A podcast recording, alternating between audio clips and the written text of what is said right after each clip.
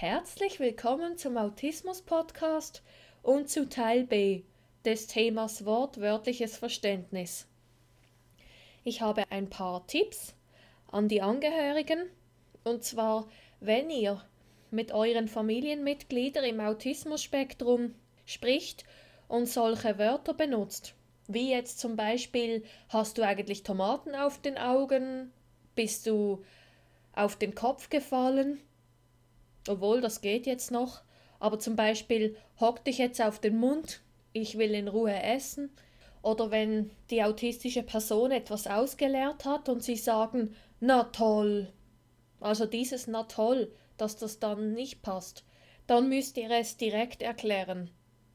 Wenn ihr merkt, dass die autistische Person nicht rauskommt oder sich nicht so verhält, wie ihr gerne möchtet, müsst ihr sagen, das ist dann übrigens ironisch gemeint, und dann natürlich kurz erklären, was Ironie bedeutet. Und auch sonst jede Doppeldeutigkeit erklären.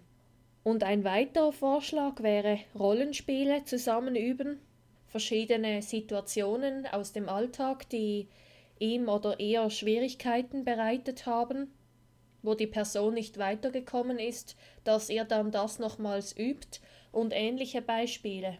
Und möglichst auch bei allem, was auf die Person zukommt, also Berufsschule, Arbeit, Vorstellungsgespräch oder auch das Thema Abmachen mit Freunden. Oder wenn ihr Fantasiegeschichten schreibt, wo jetzt ähm, mit Strichmännchen, aber wo man das Gesicht sieht, und die Mimik dann fast schon übertrieben ist. Also solche Geschichten mit Gesichtsausdrücken und Sprechblasen. Oder ihr nehmt Videos auf, übt zusammen Rollenspiele und eine andere Person nimmt das dann auf und so hat euer Familienmitglied im Autismus-Spektrum ein Video, wo es das Ganze auch vor Augen sieht. Die Gesichtsausdrücke, die Mehrfachdeutungen und Ironie und Sarkasmus. Solche Situationen kann man auch im Alltag ganz gut üben. Also, dass man Doppeldeutigkeiten vermeiden soll, ist nicht unbedingt immer von Vorteil. Also im Elternhaus ist es sogar sehr sinnvoll, wenn ihr es anwendet. Dieses, na super hast du das gemacht, ganz toll, jetzt kommen wir zu spät, dass ihr das extra übt. Der Sinn dahinter ist, dass die autistische Person mal selber drauf kommt, dass dieses Na super nicht ernst gemeint ist. An Betroffene habe ich auch noch einige Tipps. Und zwar, wenn ihr gerade nicht weiterkommt, was meint er jetzt damit, der Lehrer mit dieser Aussage oder dieser Mitschüler, dass ihr ihn oder sie dann bei Gelegenheit mal zur Seite nimmt und fragt, wie ist das jetzt gemeint, ich habe es nicht verstanden oder dass ihr googelt, was das bedeuten soll. Ein weiterer Tipp, die Autismustherapie besuchen, wo man sowas trainiert.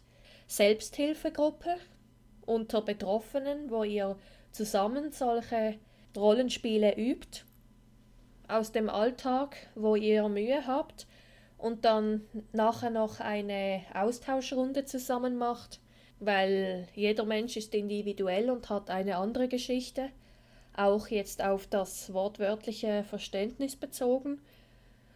Wo waren die Schwierigkeiten bei jeder Person, dass ihr dann auch bei Gelegenheit einander Tipps geben könnt und voneinander profitiert, also lernt. Und dass ihr auch extra Übungen macht, Rollenspiele mit Freunden, die ihr oft sieht oder Verwandten. Und vielleicht wäre es auch sinnvoll für euch, wenn ihr ein Taschenbuch dabei habt, immer wenn ihr unterwegs seid und ein Stift. Und sobald ihr etwas gelernt habt über ein neues Sprichwort, dass ihr es dann auch aufschreiben könnt. Wie sieht es eigentlich in eurem Alltag aus? Was habt ihr für Erfahrungen? Und habt ihr noch irgendwelche Fragen oder Rückmeldungen an mich? Dann könnt ihr mir gerne schreiben an fragen at autismus.live und ich würde mich sehr freuen, wenn ihr meine Webseite besucht unter autismus.live. Und denkt immer daran, wenn man will, kann man alles schaffen.